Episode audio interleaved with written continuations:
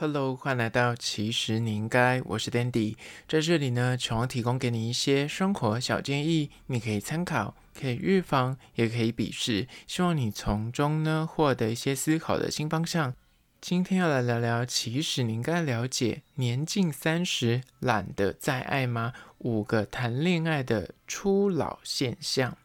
你知道，随着年纪渐增，对于爱情的那个向往跟期待就会日渐的下滑，越来越佛系的恋爱心态，让你越来越习惯单身，很难的走入爱情吗？今天来聊聊关于说，你是不是有种恋爱初老现象？那是在实际的进入主题之前呢，来分享一部我最近看的电影，叫做《侏罗纪世界三》，又名《侏罗纪统霸天》。下这部就是算是《侏罗纪世界》的第三部曲，然后它等于是串接的《侏罗纪公园》，就是一九九几年的那个系列，跟《侏罗纪世界》整个宇宙观融在一起。那故事是发生在之前那个努布拉岛，就是那个当初把恐龙聚集在那个岛上面，然后呢，因为被摧毁之后的四年过后的。故事继续延续下去。就当初这个岛被摧毁之后，这恐龙全部都逃到别的世界各地去了。然后那时候他在上一集的结尾的彩蛋，就是各个国家的那个地标型建筑物都出现恐龙，所以大家就很期待，想说哇，他这一次把宇宙观打这么开，整个世界都会有恐龙，人类就跟恐龙就是要共存在同个地球上面。那时候大家就很期待，说他要怎样把这个故事给延续下去，然后这个宇宙观要怎么的呈现。那第三集大家就很期待这件事情，但是后来就必须说，他还是用了很技巧性的那个走向，把它限缩在某一个区块。我们要爆雷，就是限缩在某个区块，然后让那个侏罗纪公园的原班人马跟侏罗纪世界的人，那主角串联在一起，等于是两个宇宙串接在一起。那我个人觉得优点的部分是恐龙真的很多，哇，他这次恐龙。非常多样化，就是各式各样的恐龙。你会如果是恐龙迷的话，你会看得很开心。然后加上回忆杀，如果你是跟我一样三字头的，就三十几岁的人的话，你以前小时候有看过所谓的《侏罗纪公园》，然后它这一次有很多的致敬的桥段，然后也有很多两边的人马都混在一起的故事走向。我觉得就是看起来就是哇，怎么是我们小时候看的人跟现在就是新版本人都一起在这个同个电影里面，就觉得很棒，就是充满了回忆。那还有另外一个点，就是它里面有个超级巨大的虫类，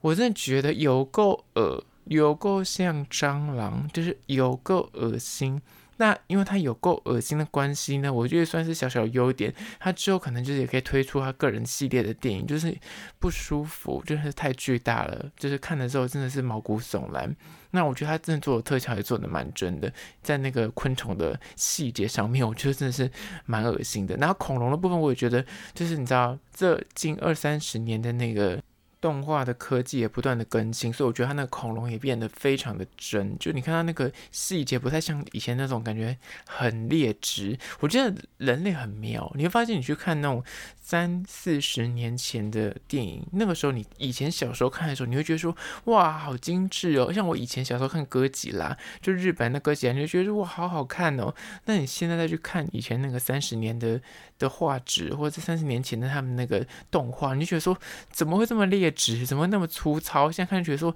完全没有办法入戏，就是在看那个很粗糙的部分。但是就是我在想说，会不会在二三十年之后的人再来看现在的科技，我们的动画，就现在这种什么侏罗纪世界，你也会觉得说好粗糙、好劣质、很假。我不知道会不会这感受。我觉得这个就是这个改变也是蛮有趣的。就我们小时候看就觉得哇很真啊，可是现在看就觉得说有够假的，假到不行。但现在我就我个人看他的那个设计，跟他画出来的那个就是动画，就觉得哎真的是很栩栩如生，蛮厉害的。这是我觉得是优点。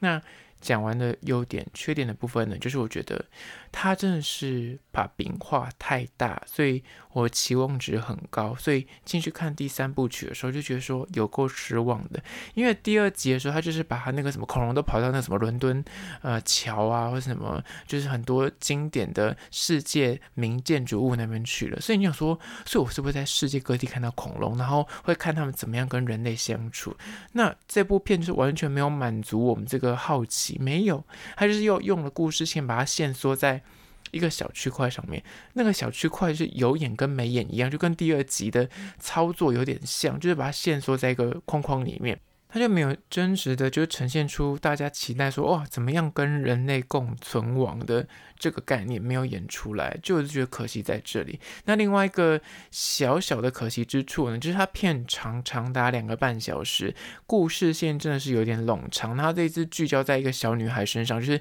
第二集的最后面那个女孩。那一开始你会想说，哇，这个女孩可能本身后面有个很深的故事哦，就是有很多的那包袱在这个女孩身上。后来演到后来就。说你知道，就是虎头蛇尾。想说后面这个结尾也是有点弱弱的。想说前面演的这么厉害，后来给我就是也没什么解释就结束了，就是稍显可惜。那里面有些设定就有点，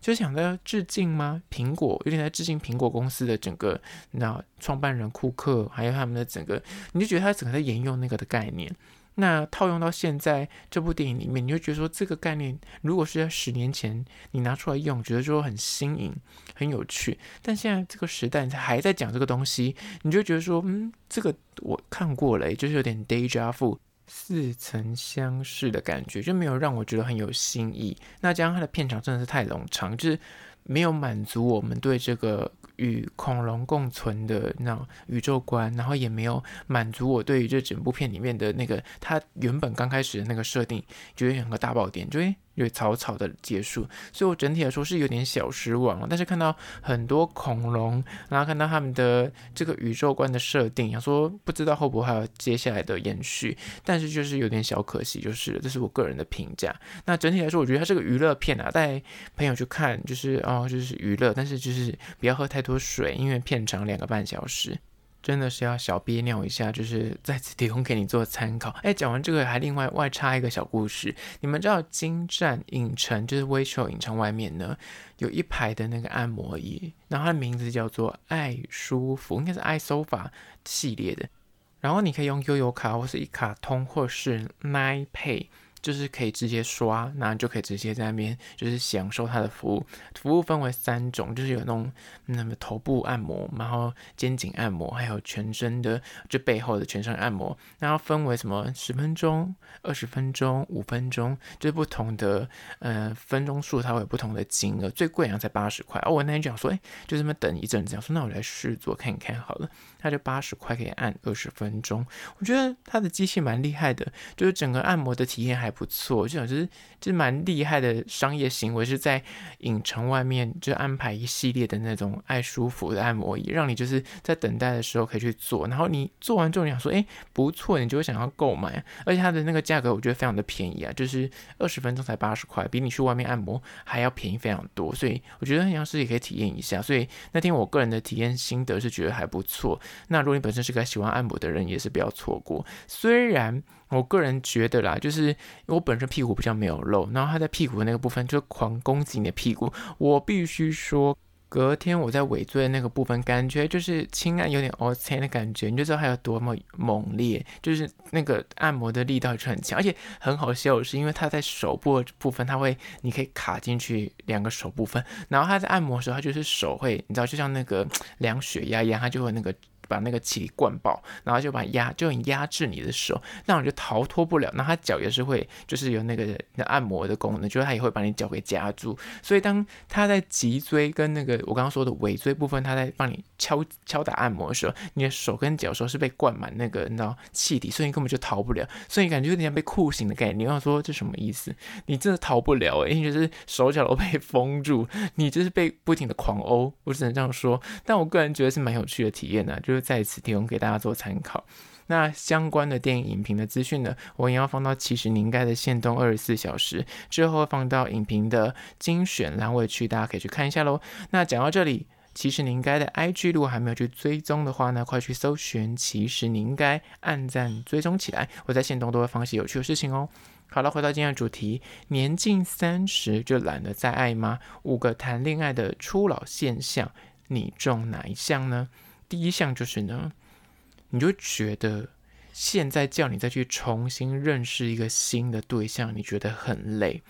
怎么说呢？无论在生活中认识就是对象，或者是你在交友软体找人聊天互动，你不可否认的就是这样，在单身的时候，就是就你还要去认识新的人，这件事情，你只要一想到，你就觉得哦，心好累哦，或者觉得哦，这件事情也太累人了吧？就你会不断的要自我介绍，不断的自我推销。你想想看，你在交友软体，你刚开始在滑的时候，你一次就要跟所有的陌生人介绍你是谁，然后要跟他聊天，你要认识他是谁。刚开始认识人的时候呢，就是不只是聊天这件事情，你有时候约出去约会啊，或是见面的时候，你还要注意你自己的外在仪容。然后你聊天的时候呢，你还要去在意你的谈吐，因为毕竟你跟他还不是很熟，所以你的用词遣字要非常的注意。你可能一不小心就会惹怒对方，或者踩到对方的地雷。那这些事情就会让你就是觉得有点压力，你懂了。你要付出大把的时间去认识一个全新不熟悉的人，然后从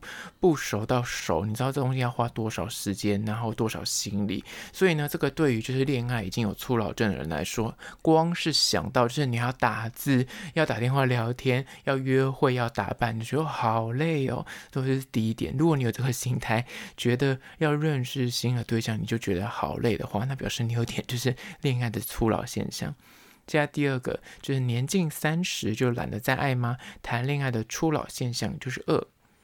不想委屈自己去迎合别人的习惯。你知道你单身一个人的时候呢，就是你想干嘛就干嘛。但是你一走入关系里面，就是你就会知道说，哪怕你这个人就是活得再自在、再洒脱、再自我，但是或多或少，你知道进入一个就是感情状况里面。你有个另一半，你就是要做一点点取舍，要做一些退让，小至吃东西的喜好，比方说他就是不喜欢吃辣，那你总不能就每次约他吃麻辣锅，但是你可能很喜欢吃辣，或是看电影的偏好，因为总是会你知道约会就是看电影，你喜欢看动作片，他喜欢看那种爱情片，那就就没有共鸣，但是你终究要一个一方去做一点退让跟委屈，才能够两个一起去看，或者是。还有很小很小，像是那种冷气的温度。有些人就是他就是天生就体温比较高，他就要开很低的温度。但有些人就很怕冷，他可能就不喜欢开太低的温度。这种都是需要磨合的，你知道的。那大方向的，还有那种花钱的方法。有些人就是可能就是他个性比较 Kim Cam 比较节俭，但有些人就是花钱就觉得说就享受至上啊，今天都出来玩了。还有想法上面的差异，有些人可能就是政治上面的不同啊，或是宗教啊，或是个人的工作价值观也不同啊，这些都是需要双方有意识的去尊重跟忍让的。但是。那对于那种已经在恋爱里面觉得已经有一些初老症状的人，就会觉得说，我谈过好多次恋爱了，我真的是不想再委屈自己去迎合别人了。就是一想到说，天哪，我跟他约会，我又不能够吃辣，或是我跟他约会，然后我可能就是对于他的某一些东西，你可能看得很不惯，但是基于一个你想要认识新对象的状况，你就得要自己稍微演一下，装一下，你就觉得你不想再演了，或是你觉得说好累哦，那这一点就会让。就是选择不要再去，就是走入关系，或是不想再去约会，而这是第二点，不想委屈自己去迎合别人的习惯。接下来第三个关于说年近三十就懒得再爱吗？谈恋爱的初老现象就是三。宁愿自己待在家独处，也懒得跟别人约会。你知道，年轻的时候，你一个人单身，你看到你身旁人开始谈恋爱，或是开始哎，人家结婚去了，你就会觉得孤单寂寞，觉得冷。但是，当你年纪稍长到一定的程度之后呢，你就会觉得说。就是无时无刻就是有个人陪伴不错，但是当你年纪渐长，你身边如果突然没有伴的时候呢，你就会觉得说很像也还行，一个人也 OK。就是有恋爱初老症的人会更严重哦，他就觉得说，虽然对恋爱对交往还是有一点期待，但是只要一想到说啊，谈恋爱之后我就要每天照三餐问候他，就是休假的时候就要约会，然后你就要出门就要打扮，然后就要想话题，就要聊天，然后就要。报备，你就觉得，但是我如果单身的话，一个人就可以赖在家里面躺一整天，然后耍废度日，很像也是不错的选择。这时候有时候你就会突然觉得说，算了啦，不要约会去好了，算了啦，就是没有认识新的对象也没关系，就会觉得说算了。这就是恋爱初老症第三点，宁愿自己待在家，即便有约会的机会，你也会觉得说啊，好累哦，算了。接下第四个关于说谈恋爱已经有点初老的现象呢，就是四，懒得再去重新探索一个人，或是重新认识另外一个人。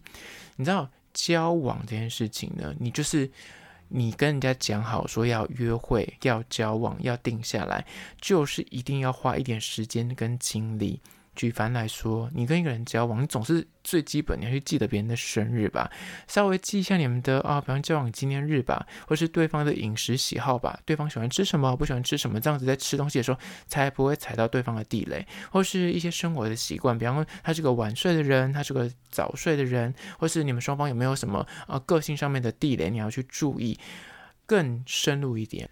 像是对方的家庭背景啊、人际关系啊、他的好朋友是谁啊，或他家里有几个长辈啊，或者家里有兄弟姐妹几个啊，工作的形态啊，他工作是是那种长加班吗？还是说他的工作是有什么样的压力啊？你要去理解，这些都要一并的去了解跟参透。就是你只要稍微。一不上心，可能就忘了一些他重要的纪念日，或是你就记忆力不好使，就记错，你知道，把你的前任的记忆放到现任来，那这些都会面临所谓的灵魂拷问，你就得要去解释，你就要花一点心思在这个人身上，尤其是在刚认识的时候，你可能就要花很多心思来理解对方的人生，他也要花心思来理解你的人生，这才是真的在交往，不然的话，那只是就在交朋友而已。因为如果你们两个有打算就是长期走下去的话，你势必要对这个人。有一个稍微全盘性的了解，不然他如果吃花生会过敏，但你就是完全没有听进去，那有一天他就会被你搞死，这是有可能的事情，也蛮严重的。但是就是有类似这样的意思。那讲到这里，你就会想说，有时候那种恋爱初老症的患者就会觉得说，我很像单身一个人比较惬意，就是比较轻松，我就不用担心东担心西，在意什么在意什么啊，一忘掉什么东西，很像就是会有一些麻烦，然后我就要把这个人给摸透的感觉，那就会就懒得再去认识一个新的人，然后懒得再去约会认识新对象，这第四点。接下来第五点，关于说三十岁之前就开始懒得谈恋爱嘛，就是初老的恋爱现象，就是五。与其找一个人来爱，你发现爱自己最轻松。你知道进入关系就是我刚刚讲的，要花很多的时间跟精力来维系。比起有伴的状况，单身的时候你就一个人保全家保，你知道的，就是你不用去担心另一半的情绪感受啊，你想吃什么就吃什么，想去哪就去哪，也不用报备你的行踪啊。甚至有时候你要一整天不刮胡子，男生不刮胡子，那不洗澡也没关系，女生就是你知道不化妆也没关系，反正一个人要。怎样就怎么样，那更不用说在交往的时候，你难免跟他互动的时候，你要去留意对方的情绪，他有些小心思啊、小情绪啊，你都要去稍微关照一下下，不然到时候就会吵架，或是他可能喜欢什么、不喜欢什么，你也都要去理解一下。但是如果你一个人单身说，你根本就是你自己就是主人，你要干嘛就干嘛。所以，对于有这种初老恋爱心态的人来说呢，他就觉得哦，交往好累哦，心好累，单身好处多多。他就会因为这样子，他就觉得说我爱我自己就好了。而且说难听一点，你爱别人可能还会就是流于一个被背叛或是被甩，但是你爱自己，你自己不会跑掉，你就有这种心态出现。而这也是初老的症状之一。好了，今天就分享了五点关于说谈恋爱就是开始有出现一些初老的症状，你有中吗？就是在此提供给你做参考。最后还是要说，若对今天的议题你有任何意见跟看法，想要分享的话呢，不管此刻你收听的是哪个平台，快去按赞订阅。如果你是厂商的话呢，在资讯栏我有信箱，或是你可以叫我 IG 私讯跟我联系。所以关于说，如果你是用 Spotify 或是用 Apple Podcast 收听的朋友呢，快去按下五星的评价，写下你的意见、你的看法、你的疑难杂症，我都去看哦。好啦，就是今天的，其实你应该下次见喽。